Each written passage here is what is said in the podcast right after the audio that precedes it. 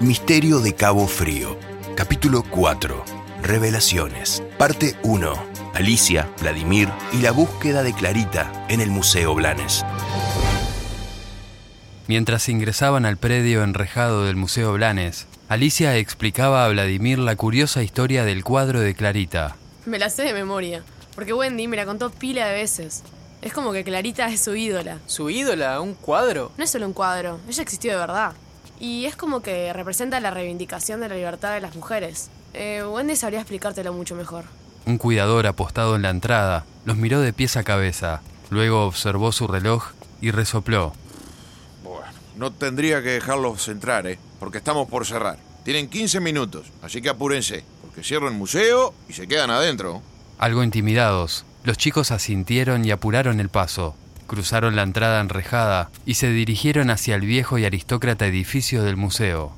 No había mucha gente en los alrededores, apenas dos o tres visitantes que se sacaban fotos entre los palmares del patio.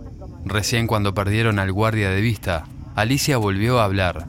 Qué viejo amargo. Solo está haciendo su trabajo. Mejor seguir contando lo de Clarita. Ella fue una mujer muy liberal e independiente, ya de chiquita. Hacía cosas que en la época se veían como prohibidas, como jugar los mismos juegos que los varones. Sus padres la castigaban, pero ella insistía. Cuando tenía nueve años, fue obligada a hacer algo horrible. Casarse con un poderoso empresario argentino que la cuadruplicaba en edad. ¿Nueve años? Sí, pero recién el matrimonio se hizo efectivo cuando ella cumplió 14. Era algo común en esa época. No digo que esté bien. Las familias se ponían de acuerdo entre sí y obligaban a sus hijos a casarse sin que importara si estaban de acuerdo o no. Las chicas eran las que más sufrían. Era una época realmente muy mala para la libertad de las mujeres. Y Clarita sufrió muchísimo. ¿Y qué le pasó? Para empezar, su marido resultó ser un imbécil, abusador y violento. Era un borracho que le pegaba todo el tiempo y además la violaba. También la obligó a abortar pila de veces. Y además de eso, a los 10 años de matrimonio ya tuvieron tres hijos. Y un día, ya cansada de tanta mierda, Clarita agarró a sus hijos, se los llevó y volvió a Montevideo. Y ahí la esperaba otro tormento, que era el de una sociedad machista que no veía con buenos ojos a una mujer sola y con hijos. Y para colmo, Clarita empezó a salir con otros hombres y eso avergonzó a su familia, que con el marido decidieron sacarle la tenencia de los hijos y encerrarla en un altillo de la casa. Y ahí murió sola y probablemente loca. Y desde ese momento se dice que su fantasma quedó atrapado en esta casona, aunque eso ya es terreno de Dionisio y sus historias de terror.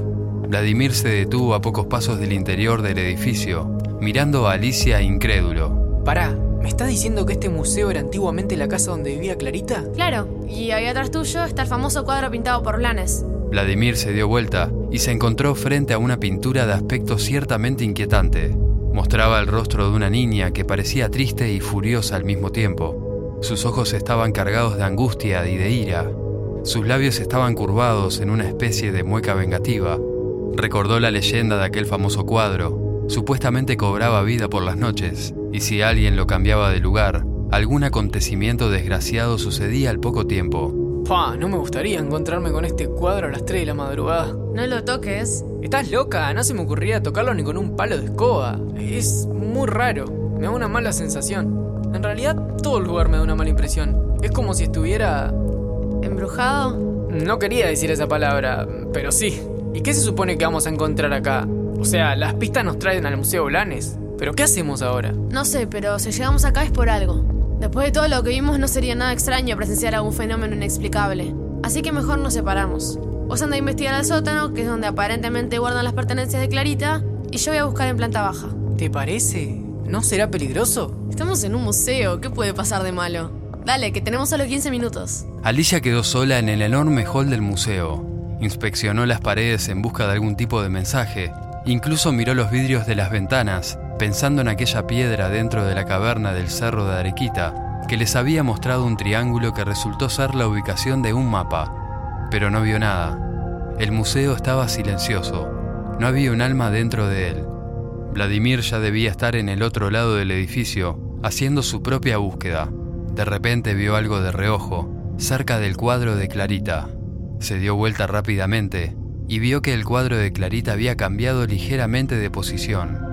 Pero eso por supuesto era imposible, porque en realidad Clarita era solo un cuadro pintado al óleo, y las leyendas que lo rodeaban eran solo eso, mitos que solo podía creer la gente muy crédula. No se movió. Es solo mi imaginación que está sugestionada. El cuadro estaba en el piso. Alicia miró instintivamente a su alrededor, esperando que alguien la acusara, pero cuando vio que no veía a nadie, se agachó para agarrar el cuadro y ponerlo en su lugar. Cuando observó de nuevo el cuadro de Clarita, notó, al límite de la incomprensión, que el cuadro estaba vacío. Clarita no estaba en él, sino solamente había un fondo oscuro dentro del marco metálico. No puede ser, esto no está pasando. El mundo es racional y no pueden ocurrir estas cosas. Yo existo. Alicia se encontró cara a cara con un rostro que le resultó algo familiar. Era la misma mujer del cuadro, solo que ahora se veía más envejecida. Sus ojos estaban más tristes y tenía canas en el pelo. La gente se niega a verme. Le doy vergüenza a la gente por mi manera de pensar y de ser. Pero sé que yo existo. Alicia, sin poder creérselo, retrocedió algunos pasos, trastabilló y cayó hacia atrás. El rostro de Clarita se transformó, pareció deformarse por el odio y se abalanzó sobre la chica tendida en el suelo y la agarró de las ropas. ¡Yo existo! ¡Yo existo! ¡Y estoy acá! Y no quiero que nadie más vuelva a ignorarme. Alicia logró incorporarse y corrió. Corrió por el amplio hall hasta llegar a unas escaleras. Sin pensarlo dos veces, subió los peldaños seguida por esa horrible aparición. Se metió dentro de un cuarto oscuro que olía a viejo. En el lugar alcanzó a ver muebles antiguos, una vieja alfombra rodida por el tiempo y unos cuadros colgados en las paredes. Al cabo de un tiempo, se dio cuenta del error. Acababa de entrar al mismo altillo donde había muerto Clarita. Por favor, decime que estoy acá. Que no soy solo una cosa que nadie se atreve a mirar. Ay, por favor, por favor, déjame ir. Decime que existo. Decime que me estás viendo, que soy mucho más que una sombra. Sí, te estoy viendo, pero. Pero por favor, déjame ir. ¿Y cómo soy? So- sos una mujer, eso es lo que veo. ¿Y soy bella? Sí, sos bella. Aunque la tristeza parece haberte quitado parte de tu juventud. Es que viví mucho tiempo sola, encerrada en este ático, sin poder ver la luz del sol.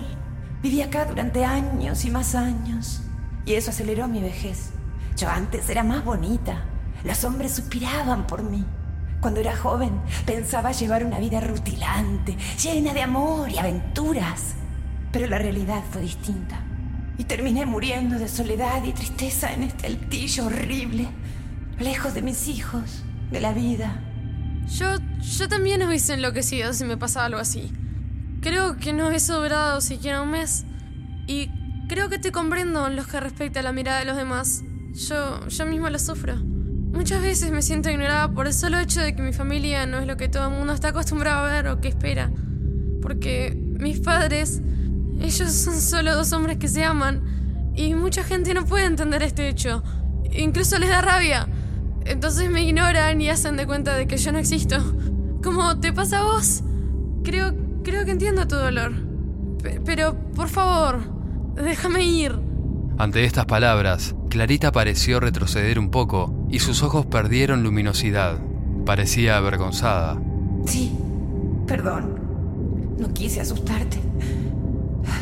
Solo quiero entregarte esto. Sacó un collar de su cuello que depositó en las manos de Alicia. Este collar me acompañó durante mis últimos años de vida.